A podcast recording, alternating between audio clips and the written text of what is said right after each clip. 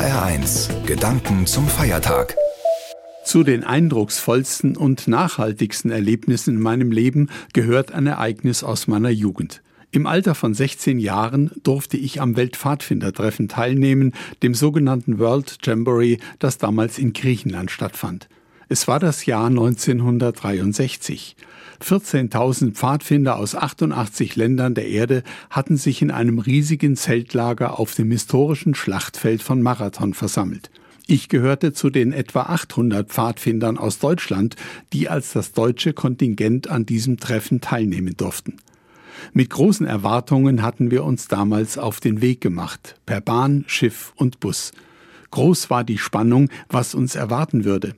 Wie würde die Begegnung mit den Jugendlichen fremder Länder sein? Wie sollte man sich verständigen? Würde es angesichts der sicher zu erwartenden Sprachprobleme überhaupt zu Begegnung und Gemeinschaftserlebnissen kommen? Und dann war es endlich soweit. Nach wenigen Tagen Vorlauf, in denen wir Athen mit seinen antiken Städten kennenlernten, ging es dann nach Marathon in unser Zeltlager. Jugendliche aus aller Welt waren dort, die Pfadfinderkleidung der verschiedenen Nationen bot ein buntes Bild. Von Anfang an ging man aufeinander zu, lud sich gegenseitig in das eigene Lager ein. Wir aßen zusammen, sangen Lieder und ohne dass wir die Sprache der anderen beherrschten, verstanden wir uns. Gesten und das Sprechen mit Händen und Füßen ersetzten die Wörter. Wir wussten uns von einer Gemeinsamkeit getragen, nämlich Pfadfinder zu sein. Und das genügte. So verlebten wir eine eindrucksvolle Woche mit mehreren Höhepunkten im kleinen und im großen Miteinander. Damals bekam ich eine Ahnung von der großen Gemeinschaft, die Menschen eigentlich bilden. Es war wie ein Stück Paradies, was ich dort erleben durfte. Die Unterschiede in der Hautfarbe oder der nationalen Herkunft spielten keine Rolle. Konflikte zwischen Völkern und Nationen waren für Tage vergessen oder zumindest überdeckt. Gedanken an Fremdenfeindlichkeit oder Rassismus kannten wir überhaupt nicht. Bis heute gibt es Ereignisse, bei denen Menschen aus der ganzen Welt zu gemeinsamen Tun zusammenkommen. Die Olympischen Spiele in Tokio sollen in wenigen Wochen beginnen. Wenn das Fernsehen uns hoffentlich wieder eindrucksvolle Bilder vom Zusammentreffen der Nationen dieser Erde zu friedlichem Wettkampf zeigen wird, dann sind das Zeichen für eine große Gemeinschaft, die es doch irgendwie gibt. Bestimmt muss ich dann auch an mein Erlebnis als Pfadfinder denken. Gleichzeitig lassen gerade solche Sportereignisse aber auch spüren, dass Grenzen und Rivalitäten nicht einfach überwunden werden können. Das wird in den Wettkämpfen deutlich, wenn Athleten aus aller Welt gegeneinander um den Sieg kämpfen, manchmal stellvertretend für ihre Nationen und Völker. Jeder möchte gewinnen und die, die zuschauen, identifizieren sich mit denen, die da kämpfen. Wir haben gewonnen, wir sind Olympiasieger. Ist die Gemeinschaft aller Menschen doch nur ein schöner Traum, der nach dem Ende der Wettkämpfe wieder vorbei ist?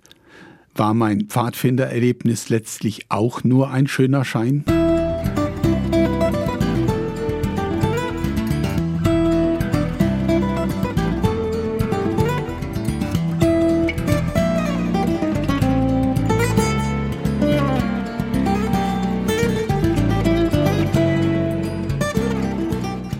Frage, warum die Menschheit nicht eine einzige große Gemeinschaft bildet, sondern in Rivalitäten und Spannungen lebt oder untereinander gar zerstritten ist, ist uralt. Der Anfang der Bibel beschäftigt sich mit solchen Urfragen der Menschheit. Das Bild vom Paradies, in dem der Mensch in Frieden, Fülle und absoluter Sorglosigkeit leben konnte, ist allgemein bekannt. Das Reden von paradiesischen Zuständen zeugt davon und spiegelt zugleich die geheime Sehnsucht nach einer heilen Welt. Weit bekannt ist auch die Erzählung vom Turmbau zu Babel, die zu den ersten Geschichten der Bibel gehört. Sie berichtet von den Nachkommen Noahs, die die große Flut überstanden hatten und den danach entstandenen Völkern. Für unsere heutigen Vorstellungen lebten sie in einem regional kleinen Gebiet, doch nach damaligen Vorstellungen war es die ihnen bekannte Welt. Alle Menschen hatten die gleiche Sprache und gebrauchten die gleichen Worte, so berichtet die Bibel. Doch dann sagten die Menschen zueinander, auf bauen wir uns eine Stadt und einen Turm mit einer Spitze bis zum Himmel, und machen wir uns damit einen Namen, dann werden wir uns nicht über die ganze Erde zerstreuen. Da stieg der Herr herab, um sich Stadt und Turm anzusehen, die die Menschenkinder bauten. Er sprach, Seht nur, ein Volk sind sie und eine Sprache haben sie alle. Und das ist erst der Anfang ihres Tuns.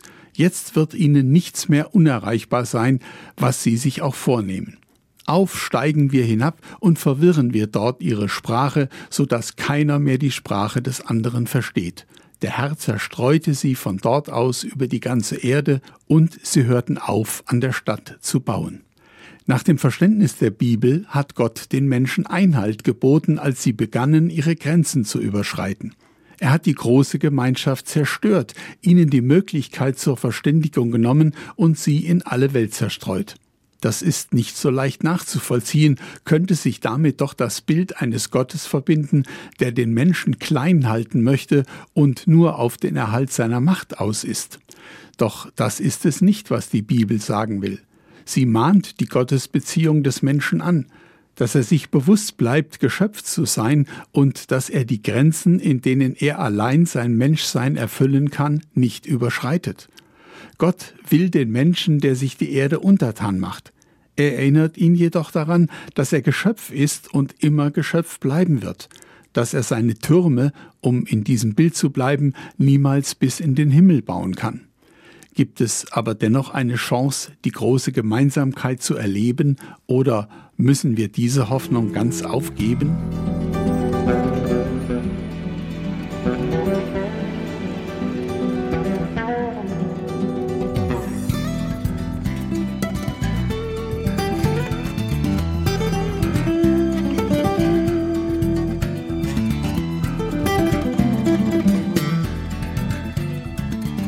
Bibel kennt nicht nur das Bild von der großen babylonischen Sprachverwirrung, sie kennt auch das Gegenteil. Am Pfingstfest, 50 Tage nach Ostern, versammelten sich in Jerusalem die Juden aus den unterschiedlichsten Ländern. Auch die Jünger Jesu hatten sich wie gewohnt versammelt. Da kam der Geist Gottes auf sie herab. Die Bibel berichtet, alle wurden mit dem Heiligen Geist erfüllt und begannen in fremden Sprachen zu reden, wie es der Geist ihnen eingab und sie gingen hinaus auf die Straße unter die Fremden. Die Menschen, die sie hörten, hatten dafür keine Erklärung, denn jeder hörte sie in seiner Sprache reden. Sie gerieten außer sich vor Staunen und sagten, sind das nicht alles Galiläer, die hier reden? Wieso kann sie jeder von uns in seiner Muttersprache hören? Und die Bibel sagt auch, was sie da hörten, die Verkündigung von Gottes großen Taten. Auch wenn die beiden Geschichten vom Turmbau zu Babel und dem Pfingstereignis in keinem inhaltlichen Zusammenhang stehen, so sehe ich darin doch eine Botschaft. Gott will die Menschen daran erinnern, dass sie seine Geschöpfe sind, was auch bedeutet, dass er für sie da ist und sich um sie und ihr Wohlergehen sorgt. Und er will auch, dass sie ein Volk sind, dass sie Hass und Feindschaft aus ihrer Mitte verbannen und im Frieden leben. Er will, dass sie im anderen den Bruder, die Schwester sehen und dass die Würde des Menschen überall geachtet wird. Das ist auch eine Botschaft des Pfingstfestes, das Christen an diesem Wochenende feiern. Auch wenn diese unsere Welt weit entfernt ist von der großen Gemeinschaft, wie Gott sie will, so gibt es doch, davon bin ich fest überzeugt, die Sehnsucht nach Frieden und Einheit. Neben den alltäglichen Meldungen von Krieg und Gewalt gibt es nämlich auch die ungezählten Beispiele weltweiter Solidarität und gegenseitiger Hilfe, im Großen wie im Kleinen.